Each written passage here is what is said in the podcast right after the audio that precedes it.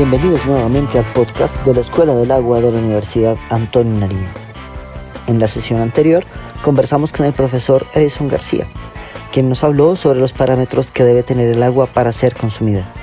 Sin embargo, para entender mejor la relación entre la materia orgánica en el agua con las enfermedades, debemos profundizar mejor en algunos conceptos. Escuchemos al profe. Cuando existe materia orgánica en el agua, se generan unos microorganismos que son heterótrofos. Entonces ellos lo que hacen es cogen esa materia como fuente de carbono, pero empiezan a utilizar el oxígeno que hay en el agua como aceptor de electrones.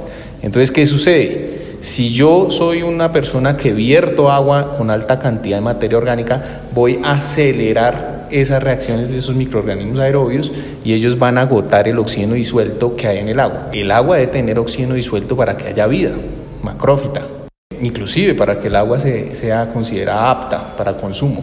¿Por qué? Porque cuando empieza a haber alta contenido de materia orgánica en el agua, el oxígeno tiende a cero.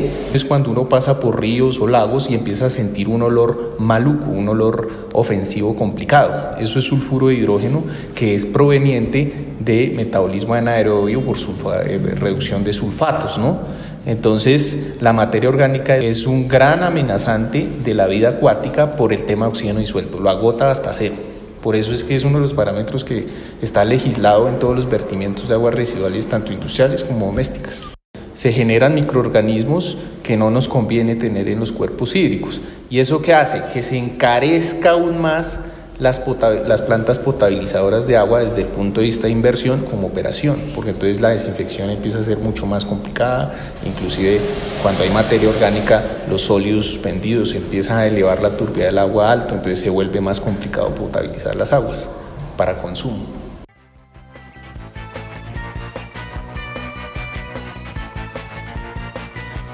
En general, no hay gran cantidad de microorganismos en el agua por lo que su presencia se relaciona con otras actividades humanas como la agricultura, la urbanización descontrolada, el crecimiento industrial y la mala disposición de residuos. Para estudiar la calidad del agua, sin embargo, se emplean microorganismos indicadores, es decir, bacterias que tienen un comportamiento similar a microorganismos patógenos, pero que no lo son. En el primer podcast ya habíamos mencionado a los patógenos.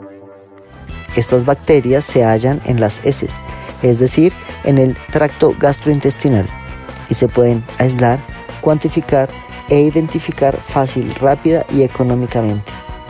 Sin embargo, existen muchos microorganismos patógenos que se transmiten por el agua. Por ejemplo, las llamadas enterobacterias, que están en la microbiota intestinal. Ellas indican contaminación fecal reciente o problemas en la potabilización del agua. Aquí está la conocida Escherichia. Se dice Escherichia aunque se escriba Escherichia.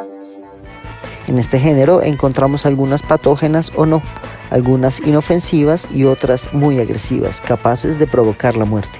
E. coli enterohemorrágica, E. coli enterotoxigénica, E. coli enteropatógena, E. coli enteroinvasiva, E. coli enteroagregativa. También hay otras bacterias patógenas como Salmonella y Shigella, causantes de disentería, fiebre tifoidea y gastroenteritis. Otras bacterias importantes son Bacillus y Clostridium. Están normalmente en el suelo, pero indican contaminación fecal a largo plazo. Además, producen toxinas mortales como botulismo, antrax y tétano. También se destacan los vibrios, que son causantes de varias epidemias de cólera a nivel mundial por el consumo de agua contaminada. En 1991 en América Latina se reportaron 4.000 defunciones en 16 países. Hay bacterias no entéricas como pseudomonas, que pueden resistir a compuestos químicos usados en la desinfección del agua como el cloro. Algunos pueden ser patógenos para humanos sensibles.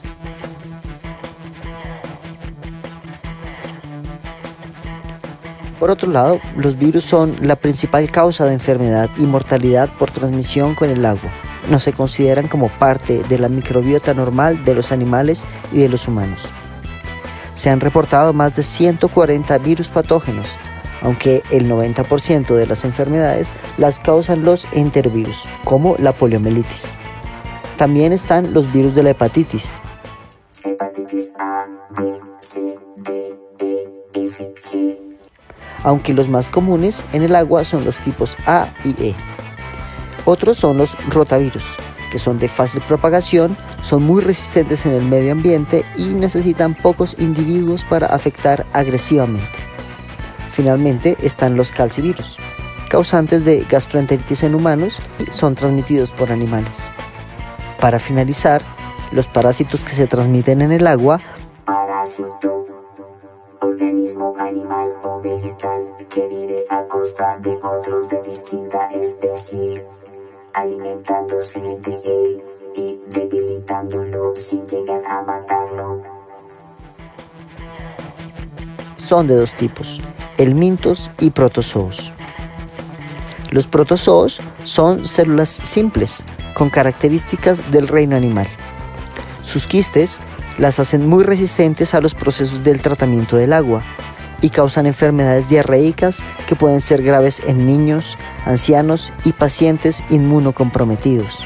Los más comunes son Yardia intestinales, entamoeba histolítica y Cryptosporidium.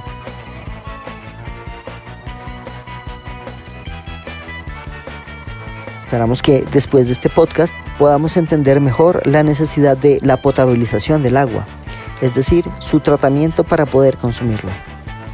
Acompáñennos en nuestra próxima edición con más temas interesantes sobre el agua, su importancia y su conservación. Hasta la próxima.